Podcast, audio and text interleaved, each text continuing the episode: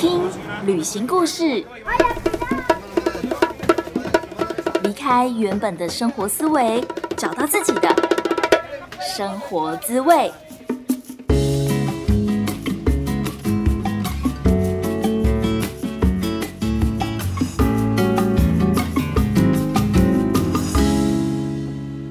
收听贾斯米游牧生活，我是正在黑山口透数位游牧的华语培训师 Jasmine。今天我们节目非常的特别，我们还是跟数位游牧有一点点关系，因为今天的来宾，其实我觉得算是我当初是因为看了他数位游牧的文章，然后就主动的去找他聊天。但这这件事情对我来说是非常非常少见，因为我通常是一个很潜水、很高敏内向的人。可是那时候真的看文章看的觉得很有共鸣，然后觉得天呐，有人在做跟我一样的事情，而且感觉他应该做的比我。还要久，所以就是先认识了他，然后后来我们还一起合办了数位游牧的讲座啊，数位游牧的课程啊，然后我们都是一股就是很喜欢旅行，然后很喜欢每次别人问问题，我们都会不小心讲太多的那种个性。这样，那在认识他更多了之后，我发现原来他跟他的伴侣不只是老公，竟然也是在一段开放式关系里面。那又刚好我在去年的时候也不小心投入了一段开放式关系，然后就让我觉得。天哪！我一定要邀请这位来宾来到我们节目上，然后好好的来跟我们聊聊到底开放式关系是什么东西。我们现在就欢迎 Super May Travel 的 May，Hello，Hello，Jasmine，哇，我们真的一起做很多事。对呀，是真的。Hello，大家好，我是 Super May Travel 的 May，然后我现在是一个自媒体的经营人，然后我现在主要在做的是英语口语教练，所以也就是我现在有在做啊，有在说一对一的学生，然后。专门训练他们的英语口语的啊能力，然后我也是数位游牧的部落客，然后我已经数位游牧到现在已经五年，然后有一直会持续下去，所以我写的文章呢，现在都是有关于数位游牧的生活经验的分享、生活形态的分享。然后因为我喜欢创作，所以在今年八月的时候呢，又开了另外一个平台，在 Buy Me a Coffee 上面，然后我现在取名它为 Super May 微醺吧，然后在这个 Super May 微醺吧里面呢，我就分。享了很多我十年来开放关系实践的经验的一些心理的分析，我的情绪察觉的一些分析心得分享。对我不得不说，我真的是又看了你的就是维醺吧里面的文章，以后就觉得天哪，一定要找你来聊。所以，而且 谢谢。对，再加上我跟你聊这个的，再加上我觉得台湾人真的很多人对于开放式关系的定义很模糊，或者是很困惑，甚至是我也遇过一些很渣的人，他就说什么哦，你不是可以接受开放式关系吗？然后他的意思就是说他想要跟我开放式关系，但是呢，他未婚妻不知道，就是一个很，然后。我就觉得天呐，我眼前这个人就是他，跟对开放式关系根本就没有没有概念，没有了解，然后一点都不诚实，那就只是想要图自己的利益，去用一个冠冕堂皇的名词，然后来定义自己不合理的行为。我认为是这样子啊。对，我觉得我需要一个人来跟大家分享，到底开放式关系是什么，然后为什么它可以是一个，也许也是多一种选择的生活形态的感情模式。是啊，是啊，是啊，因为其实我这十年来也是听到很多关于开放关系或多偶关系是一个比较负面的分享，然后我每一次听到，我都觉得，哎，可是我不会觉得，我觉得开放关系对我来说带来很大的成长，我变得越来越好的人，我觉得我跟我老公越来越相爱，我甚至更爱他，然后我发现这些东西怎么我身边都听不到，所以我自己才会想说。我真的想要把正面的这一部分带给大家。然后我一开始的心情是怎么梳理？我们吵架是怎么样开始经历，然后又和好？我觉得这些我认为是成功跨越、成功克服的一些经验。然后成功跨越的另外一面，达到的东西是什么？你得到新的东西是什么？有时候真的是大家没有想过的一个非常大的力量，一个非常大的爱的力量。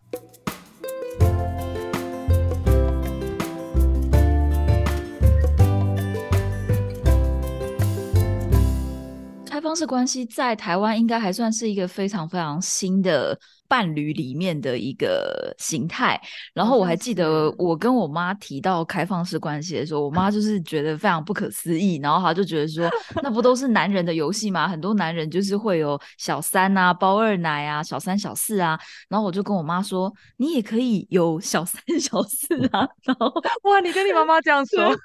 对，我就说不是只有男生那边可以，女生这边也可以。然后我妈就突然有一种啊，怎么会这样？然后感觉好像很 奇怪，然后他就开始想说，所以你有小三又有小王，然后他就说，那这样不是很混乱吗？如果说你跟小三的孩子跟小王跟他他的那边的孩子，然后你们的孩子 又相又相恋相爱，我记得你有跟我分享这个，我觉得超有趣的，因为就是你妈妈。我们先聊你妈妈好了，就是你妈妈觉得哦，这好像是男人的游戏，对不对？对。然后当他发现他自己可以的时候，他也是带着一个比较嗯负面吗？可以说负面的感觉。嗯。就是第一个想到的是混乱。然后我觉得还蛮好笑的，就是呃，我一开始接触到开放关系的这个观念的时候，就是差不多是十年前。嗯嗯。我一开始接触到说，哎，女生也可以。我整个就开心呢，我没有那个负面的，我整个就哇，真的哦，我要开始解放了，解脱了，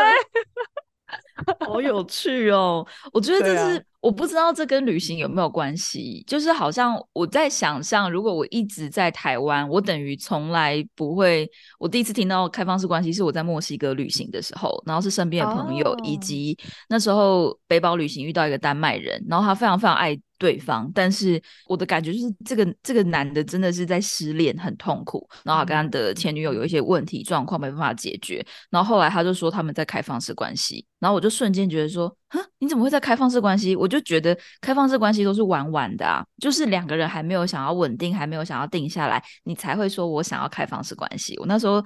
对开放式的了解是这样，对，然后再听就是后来等于在国外又继续生活了，或者是旅行了，才会。去更认识说哦，原来是只是要怎么说？对于感情的价值观跟想要追求的关系形态不一样，然后才会有这个开放式关系。没错，没错，完全同意。就是还蛮有趣的，很多东西好像都是会先从国外开始，然后才过来台湾嘛。当然也有一些东西是台湾开始，然后传去国外的。可是框架室外的观念，通常都是好像先从。欧美国家过来，然后台湾通常会就是稍微慢个几年这样。所以妹，你还记得你当初一开始就是等于你本来是到美国去念书，是念书吗？还是交换？然后对我那个时候二十岁，二十岁的时候到美国交换学生，交换学生就是九个月一年的这一种，然后我就到。啊，美国奥勒冈州交换学生九个月，然后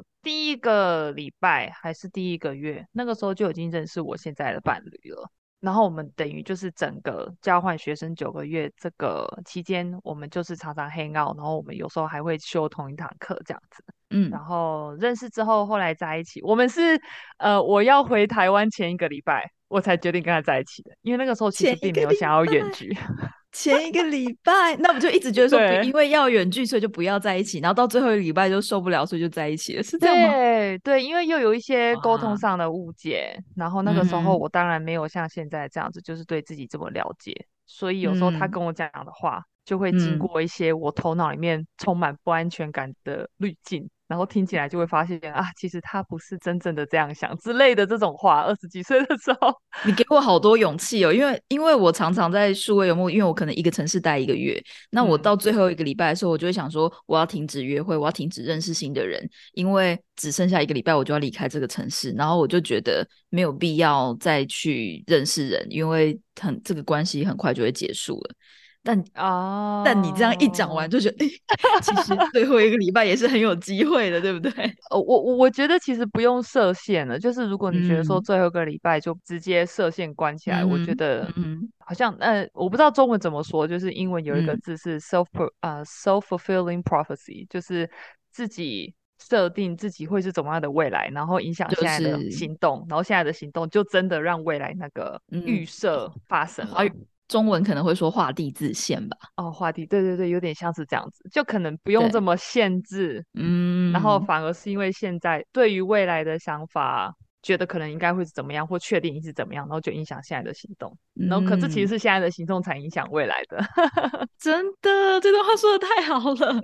好，所以你们在那一个礼拜在一起之后呢？后来的故事是怎么发展的？就是我们决定要在一起之后，就接下来是一年的远距离。然后我就觉得这一年远距离其实，呃，虽然就是很想念彼此。可是就是算是还蛮不错的经验，因为可能我们就是真的很喜欢彼此，然后真的很了解彼此，然后对彼此真的很重视。还有一点是因为我知道他在一年之后，他说他会搬来台湾，两个都大学毕业之后，我们就一起搬到台北住，然后我念我的研究所，然后他做他的工作，这样子。是从很清纯的时候就已经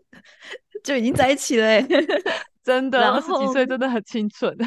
对啊，好棒哦！学生时代就是要谈恋爱，我学生时代都没有谈恋爱。好，然后呢？对啊，然后我们后来就在一起嘛。那在一起之后呢？我们其实，在开放关系之前有三年的一对一的单偶关系。对。然后我记得我们在这三年一对一的单偶关系里面，其实我可以非常清楚看得出来，我是很容易嫉妒。然后我开放关系其实前几年其实也是只是觉得就是啊。有嫉妒，可是还是想要继续下去。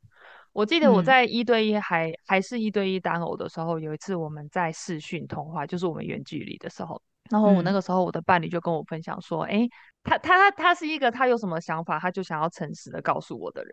然后我也因为这样子，我也想要变成这样的人，觉得说哇，他更诚实告诉我了，我其实更信任他。所以其实，在我们关系里面呢，就是从一开始就已经有这个元素。然后他有一次在视讯上，我们在。远距离的时候，有一次在视讯，他就跟我讲说：“哎，你知道吗？就是我们前几天啊，就是我家有一个 party 啊，然后有一个女生啊，他就开始描述这个女生的外表，然后他们聊什么，我就觉得他好像喜欢这个女生。然后他 后来就自己说：对啊，我觉得蛮喜欢这个女生的。然后我就说：哦，OK，对啊，就是她听起来是很不错啊，就是当然你会喜欢她。然后我后来伴侣还直接说：我有点想要跟她上床。”然后我就整个暴怒，那个时候还在单偶一对一，然后又是远距离的时候，我那个时候真的非常的嫉妒。然后我现在不会，对对对，大家会觉得合理，对不对？对啊，我那个时候没有去思考这个问题，是后来开放关系之后才开始处理嫉妒这个问题。我发现嫉妒它不是一个情绪，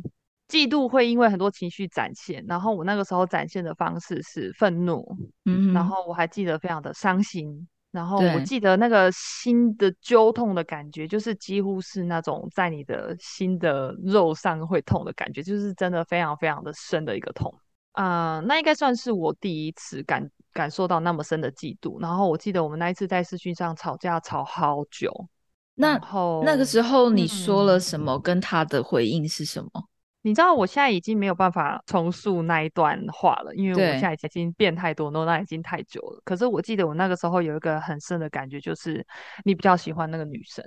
她一定比我漂亮，她一定比我聪明，她一定比我幽默，她一定比我性感，就是很多很多这样子的感觉。就是到现在，我一开始感受到嫉妒，也都是这种感觉。别人比我好了怎么办？别人比我好了，我很害怕。是一种，我觉得我的感觉好像会是，你既然听起来比较在乎他，那你干嘛不去找他？你干嘛跟我在一起？你现在在我面前，然后你跟我讲讲这些，你在跟我攻杀小，我可能会，我的感觉可能会是这样，但我可能不会是从觉得说他是不是比我好，我好像不会这样去觉得，因为我觉得每个人都是不一样，每个人一定都是有好有坏，在不同的地方。哦，但是我会在意的是，我没有我的在意程度没有被那么在意了，就是我没有被那么在意。你想要他就去跟他在一起，因为我会觉得你没那么在意我啊，我很在意你啊，我只想要你，然后你却那么在意别人，那你不就去找他吗？对我的观点好像会是这样，然后我一定要补充一下，你我觉得你暴怒完全就合情合理啊。台湾百分之九十八的女生应该都会暴怒吧，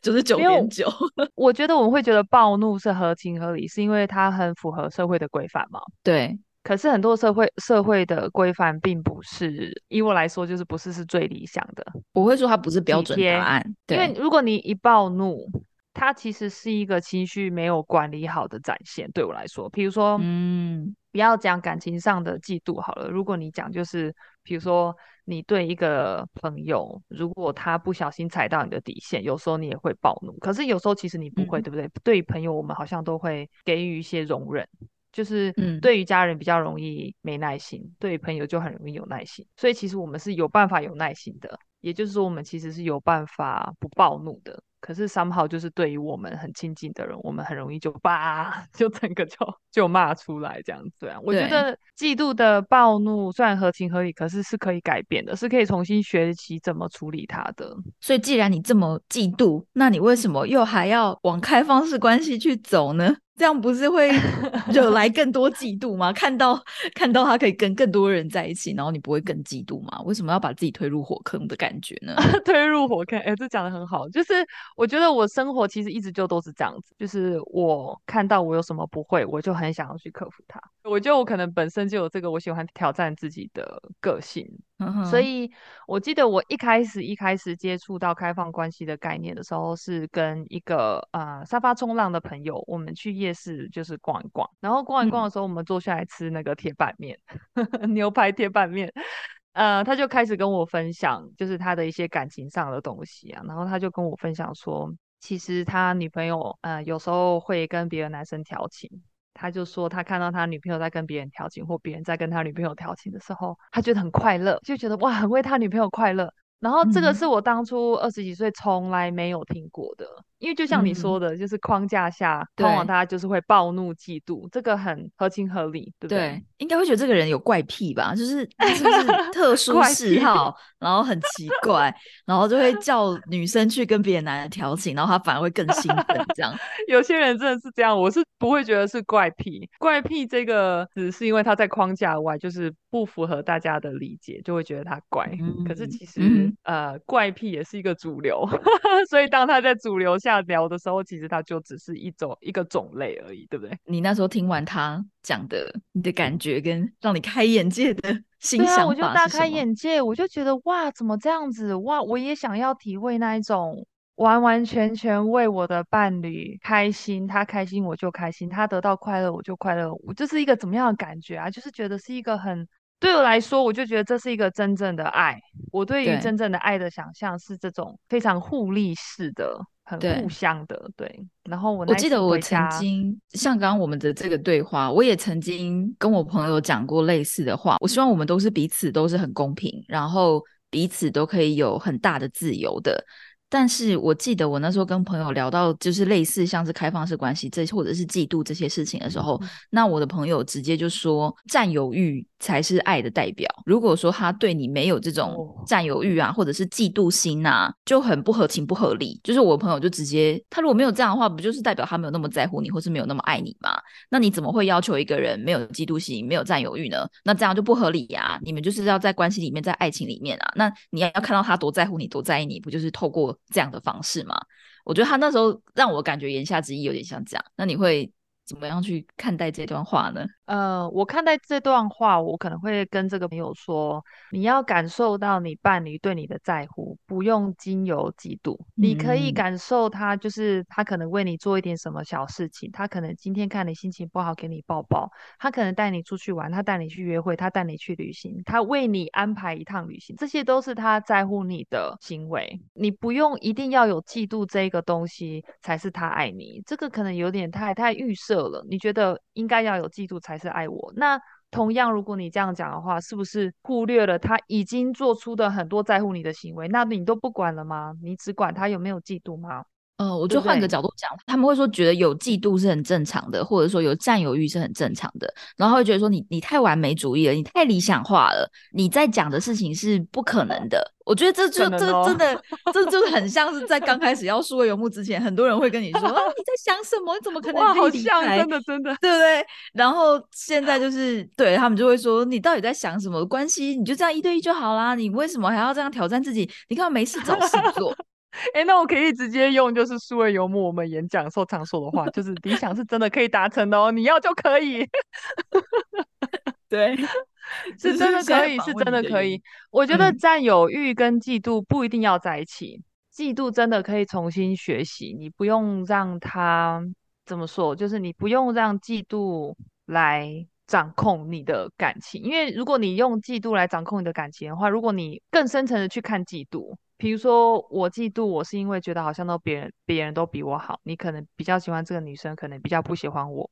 这这个在这个才是真正的东西。这才是真正嗯造成嫉妒，不是你在乎才造成嫉妒，是你的比较心造成自我价。值，对对，跟比较，然后让你感觉到嫉妒。对，嗯所以这个其实对我现在来说，我觉得开放关系十年之后，我觉得嫉妒跟爱完全分开。嗯，嫉妒可以是在乎，可是嫉妒嗯不是爱。嗯，嗯哼，好，我有爱的话，你可以放下嫉妒。我们再回到一开始一点，所以你发现到自己很会嫉妒，然后你又认识了这个人，再跟你说，他看到他的女朋友在跟别人调情，他觉得你他觉得很开心，所以你想要嗯挑战，是不是可以达到看到自己的伴侣跟别人在一起，甚至上床，你会感觉到开心，而不是嫉妒，是这样吗？这嗯算是你投入开放式关系的动机吗？呃，可以算是。当然，我当初我相信我自己，听到在感情里面还是可以跟别人调情，可以跟别人上床。我开心其中一个原因也是因为我可能就是有这个性欲，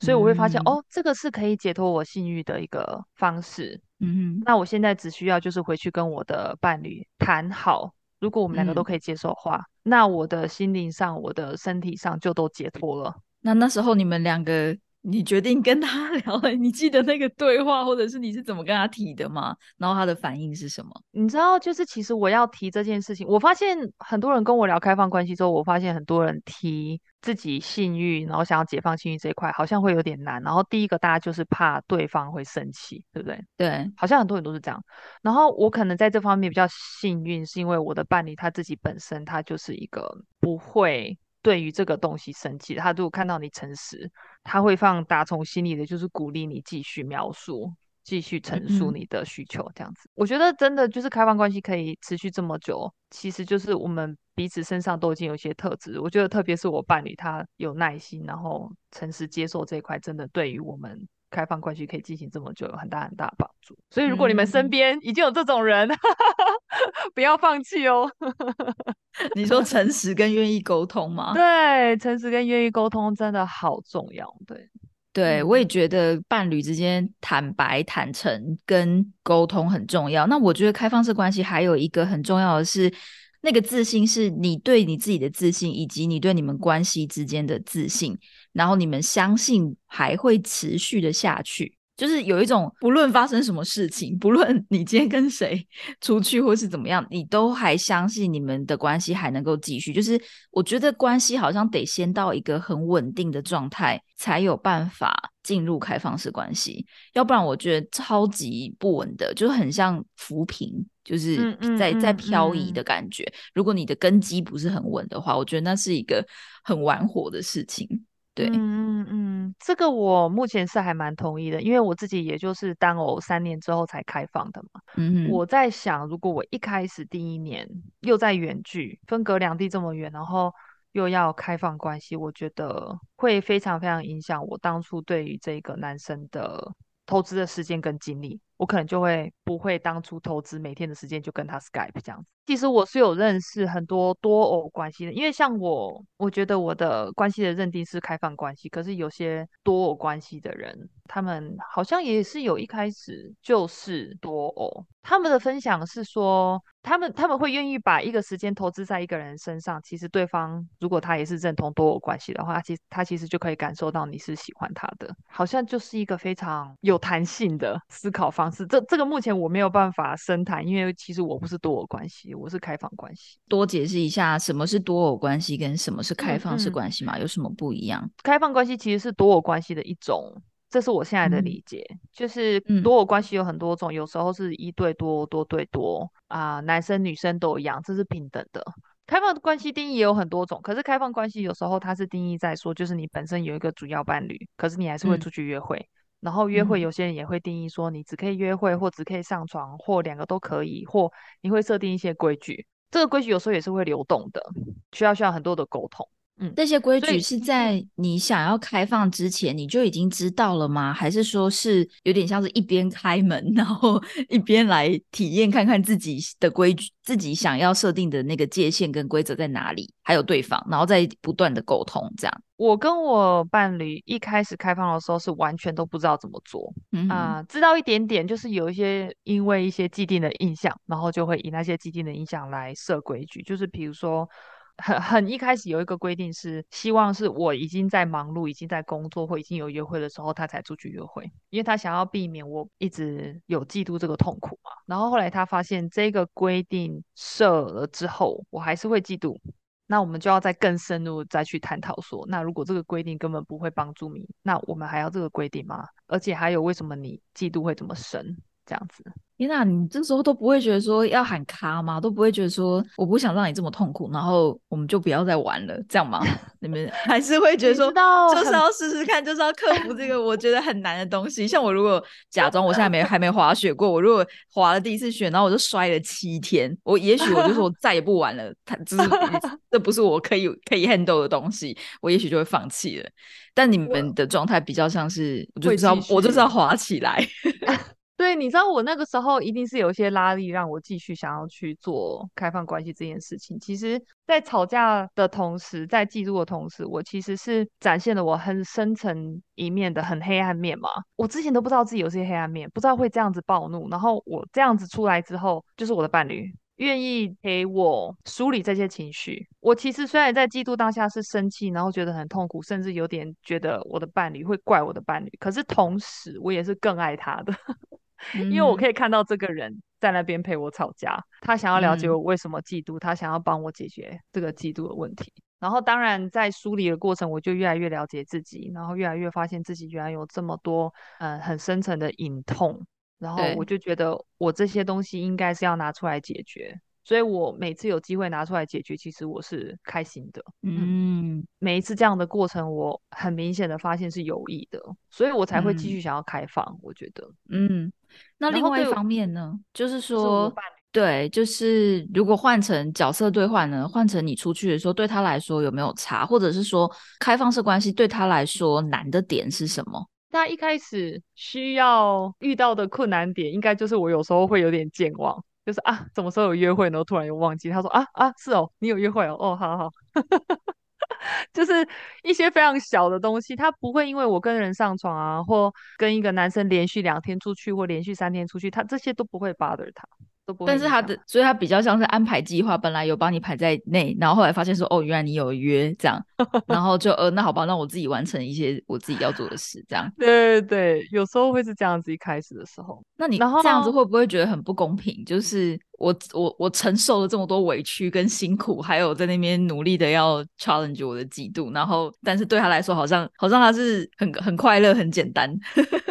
就就可以克服这一切。这个问题。我刚还以为你要说不公平的是，他要承受这么多我生气的时候的痛苦，而我都不用去承受他的嫉妒，因为他都不会嫉妒，所以对我来说是轻松，对他来说其实不轻松。我那个时候的观点是这样诶，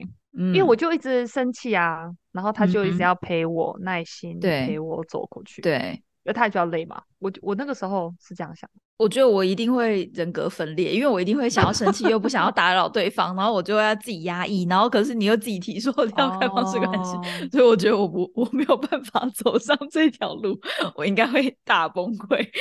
哎，我觉得如果你遇到一个很有耐心的男生，跟你一样很有耐心，然后很愿意听你说，然后又真的很愿意放下身段、放下自尊的听你。抱怨最深层，你可能就可以说出来。我觉得有可能是对到人的关系，有时候，嗯嗯，这真的蛮有趣的。因为以一个大部分世俗的价值观来说，就会觉得说，这样女生受了很多委屈，哎，妹，你看你一直在就是为那个嫉妒心而痛苦，然后他就是只要拍拍你、摸摸你的头就好，但是他就是可以在外面有几个女人就可以没有就好。我觉得这个要要在我生气生气还骂他，就是。他还要可以耐心的陪我走过，我觉得这才是对辛苦的。嗯，好，我觉得刚刚我们讲到规则要再讲清楚一点，所以就是说，虽然说你们都是可以就是去外面约会，但其实你们有认定彼此一对一主要伴侣，那你们有讲好，比如说其他人，等于这个概念有点像是什么呢？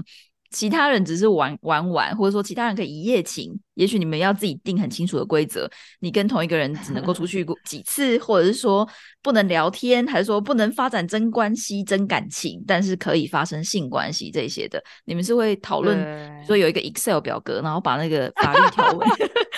规则写清楚吗？Check check check，如果太多 check 就有 fire 这样吗？对。然后第一条规则是什么？然后哎，下个月今 这这个月要有有契约有要改吗？约会三次哦，哦对，还要每个 quarter。回到我们刚才问的问题，就是我觉得。一开始开放关系的时候，通常就都会想说什么不能做，你不可以约会完还去吃饭，你不可以吃饭完之后还一直聊天，就是会一直设定一些不的规矩。我们一开始也是这样，就是设定很多不的规矩。我们那个时候不的规矩就是，我会觉得说啊，你上完船之后不要吃饭，就要直接回来，不然你可能会爱上他。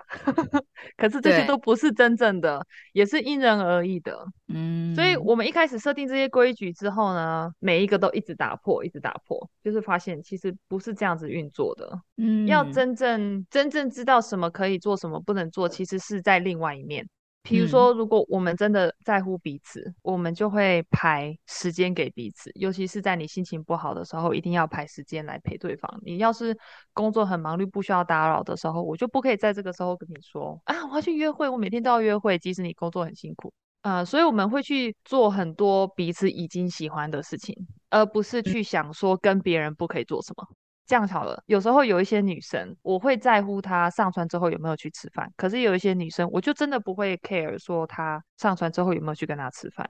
嗯，这个情绪是因人而异，我我有没有记住的情绪是因不同女生而异的，这也很有趣嘛。就是为什么有些女生我会更嫉妒，有些女生会更不嫉妒，可能是我自己心里在想说，哎，我跟这个女生比起来。我伴侣可能会更喜欢她吗？还是更喜欢我？又是一个比较心态。这些其实都是非常表层的规矩。可是如果你已经知道你深层真正需要什么，我需要感觉被在乎，或者是说我要自己来解决，说为什么我都一直要跟别人比？其实我不用跟别人比啊，我已经很值得被爱啦，我干嘛要比？我现在这样子的我就很值得被爱了，我不需要去怀疑这个东西。如果真正可以做到这一点的话，我不需要去设什么规矩。就是他不管做什么，我都觉得我被爱。我觉得那个比较像是自我了解、自我认识跟自我价值很稳定之后。你就会没有那些不安全感，那些焦虑就会自然而然的消失了。对，就自然而然消失。我觉得真的是这样子。甚至有时候比较有自信的人，你你觉得自己有感情上的掌控权，那你可能会想说，我觉得在这个情况下，你就会多做一些你知道对方已经喜欢的事情，然后你就跟他做，嗯，然后是这个才会让你们的感情升温，而不是一直去设定一些不不不不规矩。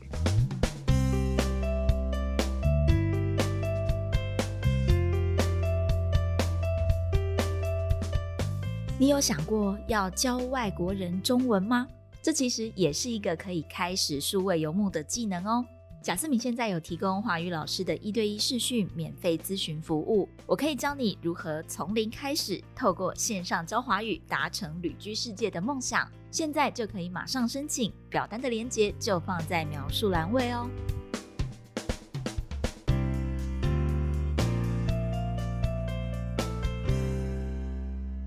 那你有没有曾经害怕，觉得会不会他哪一天就找到一个他更喜欢的人，他更有感觉的人，他们也许就是更合、更 match，那这段关系不就结束了吗？那我们吵架 吵那么多次，在 在吵心酸吗？哎哎，这句话也很好玩。有，我先回答你，就是我有，我真的有遇过，就是我们真的有遇过，就是我老公遇到一个真的是更聪明、更漂亮，然后又更懂我老公工作。更懂我老公为什么喜欢他的工作，就是很深层的一个 connection。嗯哼，啊，我自己也也发现，然后甚至我老公有时候也跟我承认说，对这个女生就是这样子。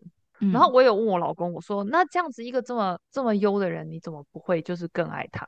然后我我有记得，就是我们那个时候在讨论这个主题的时候，我们讨论出来的结论，其实爱是一种选择。哎。你不是说这个人更漂亮或更怎么样，你就会更爱他。你可能会喜欢他，你可能会喜欢跟他聊天，你喜欢跟他出去玩什么的。可是要进入到爱，不是看到一个人好或你崇仰他，你就会爱，而是这个人对方选择要不要跟你住在一起，选择要不要跟你吵架之后和好，那爱才会发生。嗯，所以在爱发生之前，你会有很多选择要做。我记得你在微醺吧，就是你的布洛格吗？看到一篇，我还印象蛮深刻，就是你在分享，你也有这样过，你也有过这样的经验，就是你遇到一个，我也有，对，刚好就是所有他做的事情都符合你认为最理想情人的，刚好可能他做的所有服务，或是他所有的贴心的举动，他所有的事情都是你认为最适合的伴侣，你最想要的，他都自然而然的就做到了。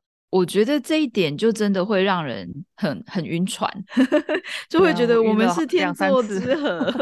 我们是 soul mate。但是这个就会真的会再让我们讨论下去，就是到底什么是爱，什么是喜欢。真的是在爱之前，你要做一连串的选择，才会进入到爱。喜欢对我来说是一个相对容易的东西，或者换句话说，我可以这样讲吗？因为你们之前已经投资了好几年的时间，吵过很多架，不想要浪费 前面的耕耘，然后所以在 就算现在有一个新的人出现，即使对方条件好像这么好，但是你们其实还没有选择要投资时间，要认真的玩这段关系。所以，他就算是一个这么理想的条件，也没有那么容易可以打断你们原本的伴侣关系。对，这样讲还蛮有趣的。可是，我我先讲我跟我伴侣好了。我跟我伴侣不会这样子说，说我们今之前已经耕耘这么多，已经沟通这么多，所以我们现在一定要在一起。我们没有这样子的心态。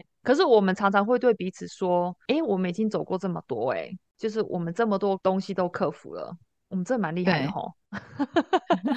我们的心态是这样子，然后怎么说？就是当我们一起克服这些东西，我们一定是越来越了解的嘛。对。那当一个人跟你走过这么多嫉妒，走走过这么多吵架，后来还是和好了。我觉得和好这个选择也很重要。嗯。你们如果很会和好，你们一定会走入更深更深的爱。嗯。那一个人每跟你吵架一次又和好，真的和好不是那种我我附和你那种和好，这个很难取代。老实说，很多人会担心的，走到开放式关系，是不是很快就会被抢走啊？是不是很快就会？你不是把机会让给别人吗？你不是 替他开了大门吗？这种就没有那么简单，没有那么容易，没有那么容易，不是这么黑与白。如果一开放关系，这个人就真的走了，我觉得在开放关系之前，他可能也已经快要走了，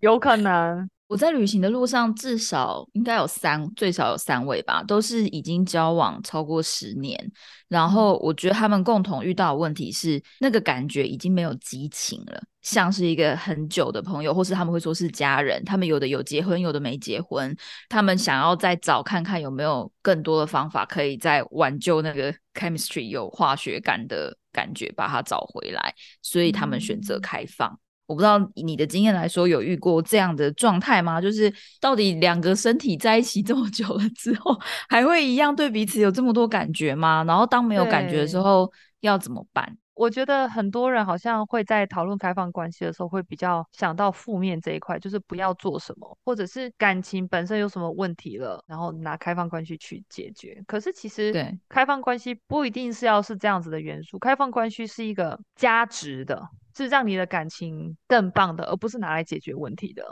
你可以直接拿出来跟你伴侣聊，就说：“哎，我们最近都没有做爱。”哎，你可以聊，可是你不要自己先去想说：“啊，我们可能没有激情，不爱彼此的。”因为我跟你说，我们经历过好几段这样子，然后后来他会回来。然后通常激情回来的原因，我觉得都是因为我们为对方付出，或者是又经历过一些什么，我们觉得哇，你这个人怎么这样子，就是这么好。然后有时候这这种感觉会让激情又回来，可是你的性欲如果在一个很很压力很大，一直很担心、焦虑，我们是不是要分手？你的性欲应该是回不太来了。我曾经听过一个开放式关系的朋友，他跟我的形容是，他也是很容易嫉妒的人。然后他利用他们因为在一起太久变成朋友，没有激情，所以开放之后，当他的男友又出去跟别人约会回来的时候，他会因为嫉妒心而有激情，所以他觉得他是用这个方法来找回他们的激情。然后包括他自己，我觉得好像也是，就是他可能会出去玩一下，或者是说去参加一些 party。当他感觉到跟别人调情调到一个程度的时候，他就会回家，然后他就会继续沿用他刚刚的那个激情在他的男友身上。哦，我也有听过这样的经验，呃，我就不太了解这些人他的嫉妒背后的真正的情绪是什么，可能要跟他们聊，我才会知道。可是。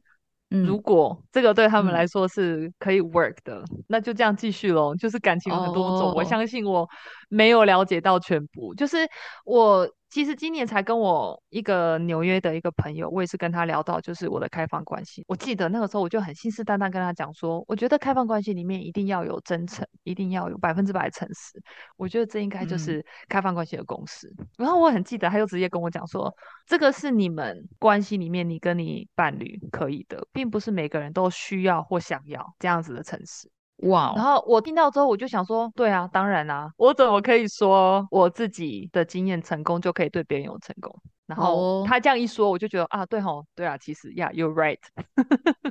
啊，我他对我来说，诚实也很重要，我也是需要百分之百诚实。就是对我来说，如果不诚实的话，我就觉得这个到底要怎么继续玩下去？那你不就又有骗？就有一点很像是要活在白色的谎言，好像自己设定的美丽的泡泡，好像我们都相安无事，都过得很好，但其实里面。有很多不能让对方知道的秘密，我觉得我不太能够接受这样子。哎，对，其实有时候你想要要求对方完全的诚实的当下，有时候会落入一个陷阱，是你会一直咄咄逼人的一直问细节哦。可是现在我不需要了解那么多细节了，对，这也是一个转变。关于激情的部分，我想要再追问一题，就是就是我常常会觉得很害怕，会不会我跟这个人现在这么有感觉，这么有激情，可是我真的已经听到太多在一起超过八年、十年，或者是结婚生小孩之后，然后就没有性生活，就让我觉得有一点担心，就是好像好像他们都会说什么哦，我们的感情已经升华成变成家人了，然后我就觉得那那要怎么办？到底这种长期的关系要怎么维持下去？为什么你要怕？或者为什么你对于激激情消失是担心跟害怕，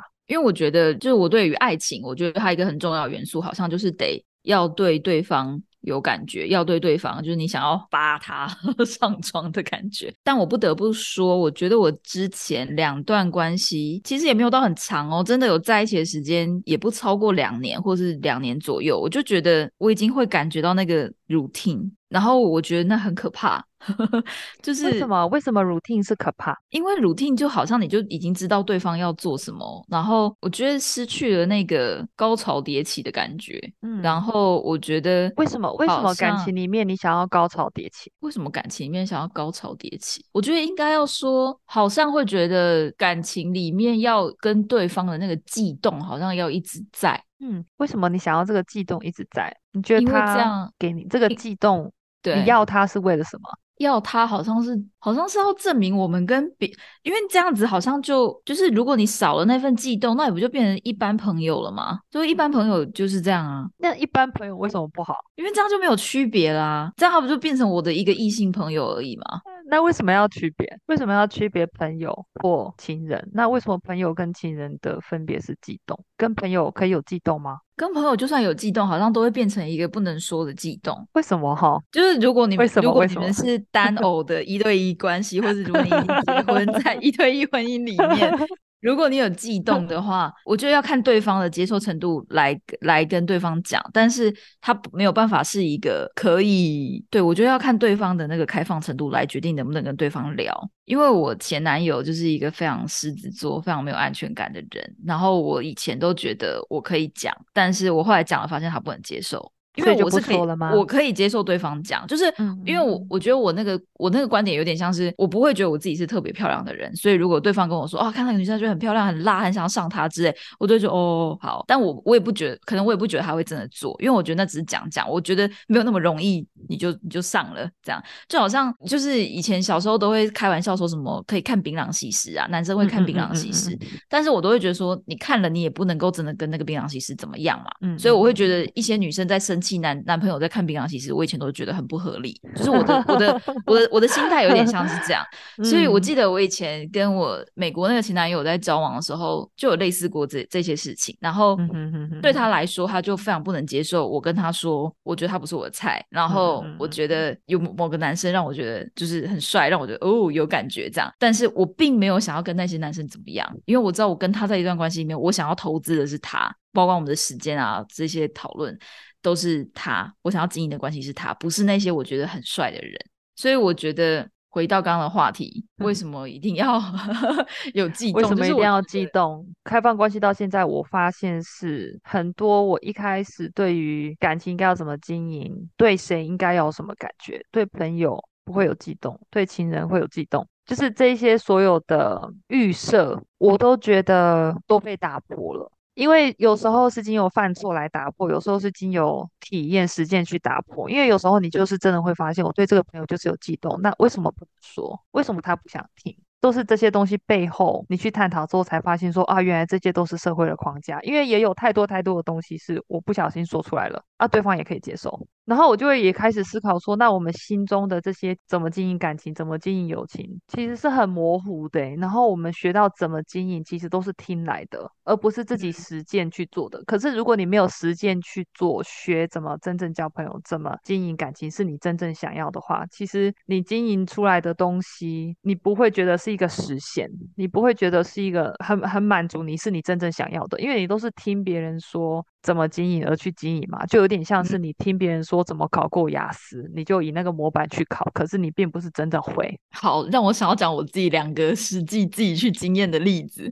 一个是我曾经有过一个很像李大人的朋友，嗯，我们就是非常的青梅竹马，然后什么李大人，你竟然不知道李大人好，是不是我的那个 我们有代沟？没关系，你听众可以听得懂。我的听众可能你你再讲一次，你再讲一次，sorry，你这样讲我也让我想到，对我的听众可能不知道李大人是什么，就是李大人跟陈幼卿就是两个青梅竹马长大的人，然后他们一直认为彼此就是最好的朋友，所以从来没有想要跨越变成情人的那条界限。但其实李大人一直都喜欢陈幼卿，电视剧他们。后来就是变成情人了。我那个时候刚好也在单身，然后我的那个青梅竹马长大的朋友也在单身，所以我们就有算是约会了几次。然后呢，我们也真的有试着上床几次。但是我后来发现我们没有办法，哎，我们没有办法激情。对，可是你跟这个人没有这个朋友没有办法，不代表你跟其他朋友没有办法。所以当我们说对朋友没有办法，这其实是太概率的。我希望。因为我们现在大家都在讲突破标签嘛，就是不要把别人贴标签。其实我觉得不要贴标签，不要贴自己标签，不要贴别人标签。最大一个就是请把每一个人都看成是他自己的一个人。你不要拿哦，他是朋友，社会下告诉对朋友要这样子，你就对他这样子，就是不要，你就诚实的让你的感情流动，然后你你诚实的流动，他也可以诚实的流动。当你真正去了解他，了解这个朋友想要怎么被对待，那你就这样子对待他。我觉得这个建议非常的中肯，就是每个人都是不一样的，不要活在不要活在过去的那个经验上。他可能是他个人，但不一定代表所有的朋友。我可以补充一点吗？就是当然我自己也有同样的经验，就是我最近才在我的 Super 妹微信吧分享，就是我跟我一个很亲近，然后什么都会聊，他跟我的伴侣就是也都聊很多，没有什么都会聊的一个朋友。然后突然有一次，就是我去他家拜访他之后，他突然就问我说：“哎，那你之前有被我吸引过吗？”他用他英文用 attract attracted 这个字，不是说 do you like，他不是用 like 这个字。嗯，他说你有没有被我吸引过？就是言下之意就是你有没有被我肉体吸引过？他是这样子问的。然后他突然这样子一讲，就打破了所谓的社会框架下的朋友，对不对？然后我是尴尬的，然后他也尴尬，可是可是也没有怎么样啊，就是突破突破有怎么样吗？如果你彼此都还是想要维持你们本来已经有的关系，那你们就会从那个点尴尬的那个点再继续走下去。嗯，就是你们新、你们友谊或你们感情或你们情人新的一个篇章，对，它不是打断的，是可以延续下去的。第二个，我觉得是有比较有伤害，就是我觉得我跟我前男友的经验。我记得我那个时候在关系里面的时候，我的状态是我不认为性关系、性生活是最主要的。就我那时候的最在意的，可能是两个人聊得来，两个人有很稳定的安全感，两个人可以真实、真诚的沟通。我把这些放在 priority，所以性生活放在比较后面。所以我会选择跟他在一起，是因为他有前面那几项的优点。但是在后来，我发现其实性生活还是会多少影响我们之间的关系。可能对我来说有就好，但是对他来说是他想要达到一个更好的状态。但是我就觉得我们性就是没有那么合啊，然后我也没有想要在性上面多做太多的努力。然后他因为我没有要多做太多努力，他就会觉得很无力，因为他不知道该怎么做，应该是应该这样说，他不知道该怎么办。那我当时也比较年轻，也不知道，也不是很了解我自己的身体，所以我也不觉得说要要干嘛，我觉得就是照旧的如听就好。所以我觉得后来我们分手原因之一，可能这个也是一个部分。后来在跟其他男生约会的时候，就是会有一些人就是更 match，自然而然你也不用多说什么，但是你们在性上面就是比较合，然后我就会开始去问我自己说，那其实我的 priority 可能要调整一下，或者说我不要只有前三项。呃，什么诚实啊、安全啊这些的，就我我也要再加一项，就是性生活有激情这个部分。所以我觉得，可能也因为这样，会让我觉得激情是很重要的。是是是，我觉得性绝对是重要的。然后我也知道，我小时候我不会讲这句话。我我之前一开始的时候。我觉得应该也是从小教育，或者是对女生喜欢看一些爱情片或什么，可能也有关系。就是女生比较容易接受到接受到一个讯息，是我们在找一个伴侣的时候，要注重安全感，注重他在不在乎你，注重他会不会陪你，就是这些东西都没有讲到性，可是。女生跟男生一样，都是会有性需求的嘛？我们都是会有性欲的，只是在社会价值上，我觉得女生的性欲是比较被压抑的，所以也会像你刚才讲的，就是我觉得我们可能在年轻的时候，男生可能跟女生比起来，男生比较了解自己的身体，女生比较不了解自己的身体。就是有时候很多女生都有讲过嘛，就是她们可能活到二三十岁了，都没有用镜子看过自己的阴道，看过看过自己的阴蒂或什么，就是连自己 最。最靠近自己的我们的性器官，我们都不了解。可是男生从很小的时候，他们就会去探索，就是会去研究自己的性器官。可是女生好像就被教导说不可以这样子。我也是这样，我也是这样长大的。可是后来我，尤其是在开放关系走到现在，我发现我小时候觉得性不重要，会造成我不去经营它。所以其实我一开始跟我老公在一起的时候，不管是单偶或刚开放，我都没有特别去经营性这一块。啊，他也不太是有特别去经营。那这一段我可能我等下去问他为什么，就是没有特别经营，其实会有带来影响嘛？你就会想说啊，你没有办法满足彼此，这真的是会造成一个问题，因为有些人。对我来说，就是我跟一些人上床的时候，我有时候是想要，嗯，被他包容、接纳的一种感觉。当然，我可以一夜情，可是就是看因人而异嘛。就是有些人，我不是只是想要跟他一夜情，我跟他上床是想要被他接纳、被他拥抱、被他爱这样子。嗯，怎么说？我觉得性跟爱会同时发生，可是还是要分开谈，因为分开谈你就可以更了解其中的元素。可是我觉得性跟爱是会同时发生的，所以性也要经营，因为它会影响爱。感情沟通，嗯，因为性关系不和，有时候可能是，比如说沟通不良啊，或者是有些东西不敢说啊，或有些动作不敢做啊，对不对？有时候你可能不敢让人家知道说你有一些 kinky 一些癖好，对不对？你可能不敢说，那为什么不敢说？你在怕什么？那有些人让你敢做了，那你可能会是不是会更喜欢那个人？有时候可能会这样子。所以到底需不需要激情呢？我觉得激情是需要的，对。可是你不可以，或或者是我觉得不需要把激情当做一个维系感情的唯一，或者一定要有激情才是有爱。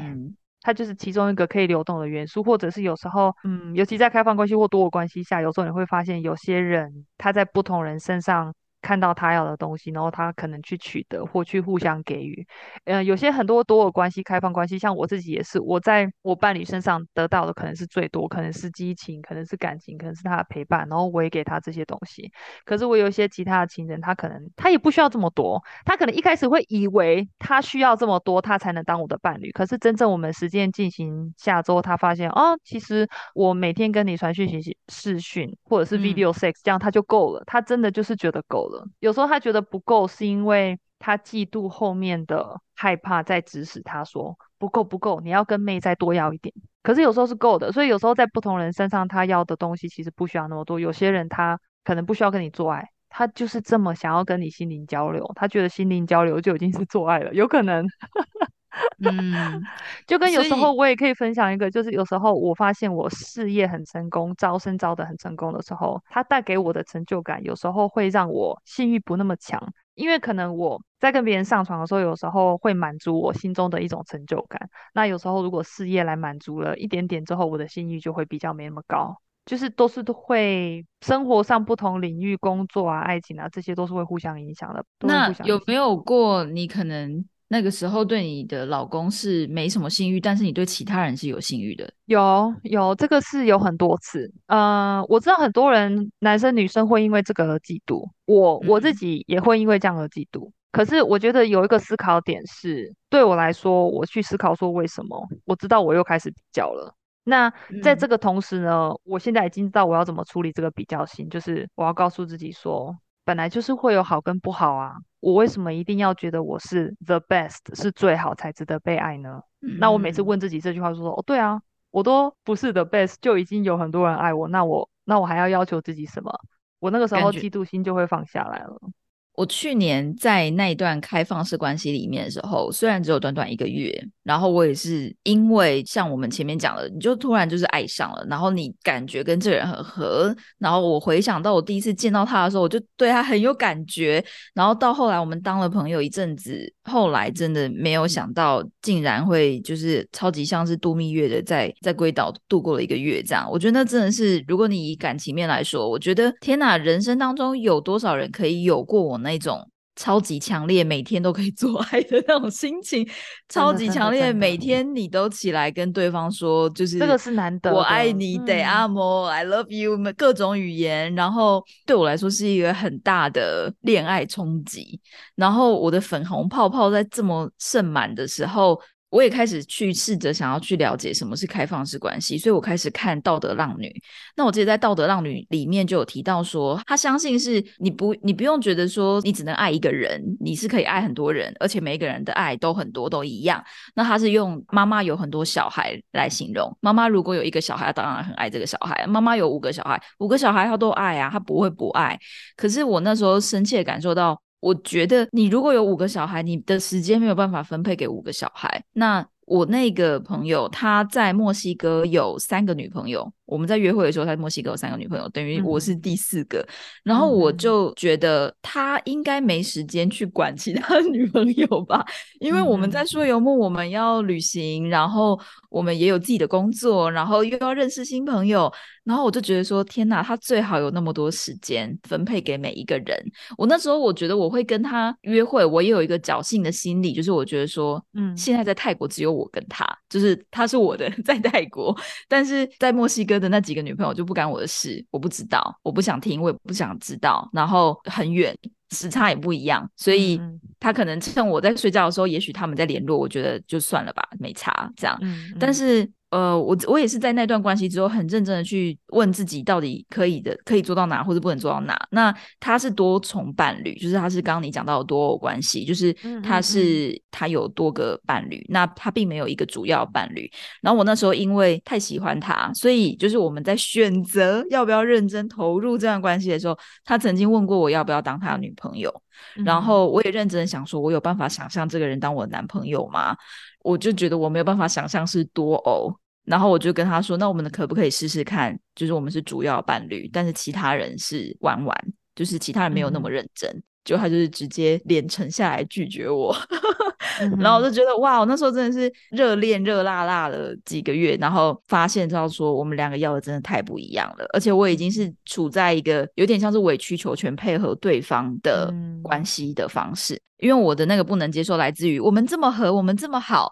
我们这么爱对方，但是最后的结果就是那个选择没有人要下，哎，就是他也在，他也在退，他已经他已经把那个门关起来，说哦，你跟我要的不一样，然后我自己还在那边大哭，然后觉得说，为什么你不多做一点努力？我们明明就很好，对我就我还有很多个想要前进的那个努力的方向，但其实就没有。我觉得我现在已经过了一年了，然后也已经没有联络一。阵子了，就我觉得我好像才慢慢的醒过来，尤其是我就是刚刚提到看到你的那篇文章，就是就算这么合，也不代表什么；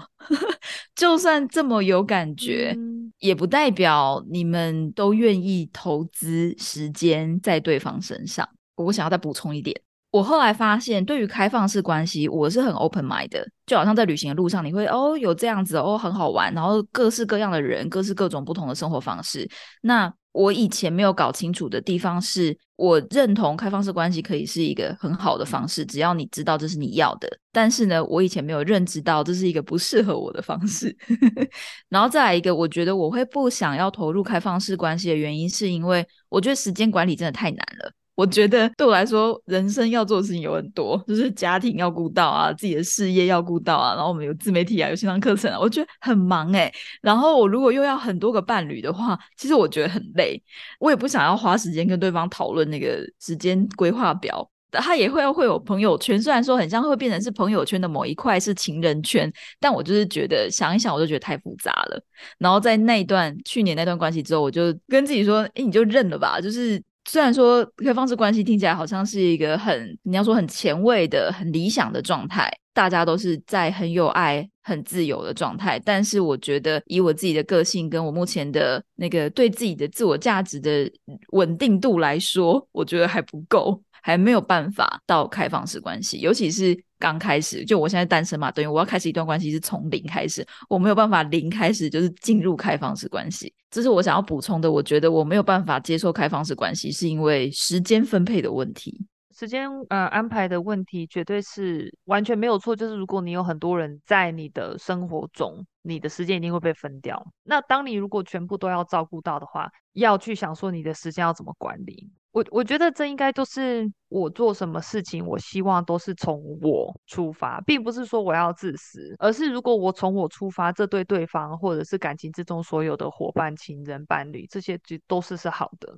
所以，如果当你学到比较多，你到底喜欢什么，你想要接受的爱到底是什么？当你真的确切去了解这些东西之后，不管是想要经营单偶，或经营开放，或经营多，其实都是是会有用的。所以，不管是时间管理，不管是选择人、选择情人、选择你今天要约会还是工作，我觉得很重要，就都是要从我从自己开始。那从我自己开始的这个情绪察觉就很重要。嗯，这也是当初我一开始开放关系有点辛苦，可是一直想要下去，因为我心里好像深层就是知道说，就是自我察觉就是很重要，我就是一定要学会，要不然怎么办？那如果说现在有人想要在犹豫要不要进入开放式关系，你会给他什么建议呢？我觉得当你想要进入开放式关系，我觉得你一定要先想你自己为什么想要。就跟思维人物跟自媒体好像都一样哎，都是这句话。你一定要问自己的动机是什么啊？如果你今天的动机是我想要拿它来找回我我跟我男女朋友的激情，那你要再继续想哦，不要停，你要继续想，你为什么会觉得开放关系会让你们两个找回激情？当然，这个比较好的是你不要自己在头脑里理想，你可以跟你的伴侣聊。如果你们可以聊的话，那如果不能聊的话，你也可以去想说你们为什么不能聊。那不能聊，你可以去跟你的闺蜜聊。希望是有一个来来回回的，因为你有时候头脑如果自己想的话，很容易会掉入一些自己的那个思考的陷阱。所以我第一个建议就是一定要先想自己的动机，然后一直不要怕，就是问自己为什么？为什么？为什么？如果你为什么一直问到下去，找到自己很深层的一个黑暗面。请不要评断自己，你就要告诉自己，我就已经是一个很好的人，我有这个黑暗面，但是并不表示我不值得被爱。我就是这样子的人，我找到问题了，我现在就来解决它就好啦，没什么大不了的，就是我好厉害哦，就是这么勇敢，找到自己最深的黑暗面的这样子。我觉得会很害怕，而且甚至会害怕让对方知道自己的黑暗面。好像太不超太不堪，太丢脸，很不堪。然后感觉 感觉我们是杀人犯吗？就是会不会说出来，对方就要离开？有时候我有我有遇到过这个，就是我一直在经历问为什么为什么为什么之后，我后来发现，哎，我原来一直觉得我的老公会离开我。然后我发现我这个心里就是很强烈的不安的时候，我不敢告诉他，因为。我那个时候我知道，我要是告诉他说，哎，其实我一直原来没有真正深层的相信你真的不会离开我。我知道我说出这个，他应该会生气。他听到这个，他就会觉得说，天哪，我做了这么多的努力，我跟你走过这么多，你都还不相信我这么爱你哦。我知道他反应会是这样子，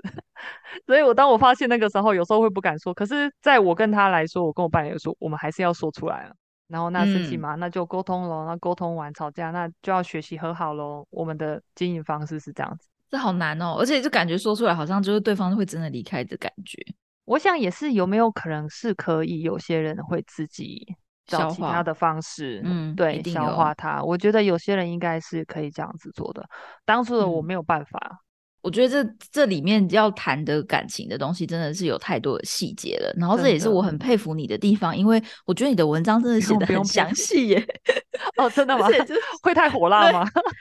不是，不是很详细。我的意思是说，我觉得感情的东西你要描述，其实你是要花很大篇幅去解释那个状况跟你心里的感受，你才能够去更深刻的去让对，好像让读者不会误解。然后我觉得，就是同样，我们都在 数位游牧啊，然后要 要顾到自己的课程啊，然后还要兼顾就是数位游牧的创作、旅行的创作。然后你现在又多开一个外挂，可以跟大家分享一下你的外挂是什么吗？这个所谓的外挂，就是我现在开了一个在 Buy Me a Coffee 这个平台上面，然后这个平台上面呢，我就只会来分享我的开放关系十年来的经验，像是刚才我跟 Jasmine 聊到的很多察觉啊，或者是有一些听到一些故事，然后我对这些故事的心得，或者是我自己的分析，我都会放在这个平台上面。然后这个平台呢，我现在叫它 Super 妹微醺吧。那里面呢，就是分享一些开放关系、多我关系的一些经验，我出去约会的一些故事，然后听到我出去约会，有时候是跟多我关系的人约会，有时候是跟单我关系的人约会，那我都会遇到一些不同的心灵层面的一些冲击，我们的一些讨论。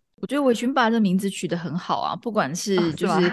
一边喝 酒一边看你的文章很适合，或者是说谈感情，好像谈到有一点微醺微茫，这也很适合。对，但我觉得我要补充问一个问题，这是十八禁的文章吗？呃，有十八禁的文章，所以请大家呃订阅的时候自己斟酌。嗯，对，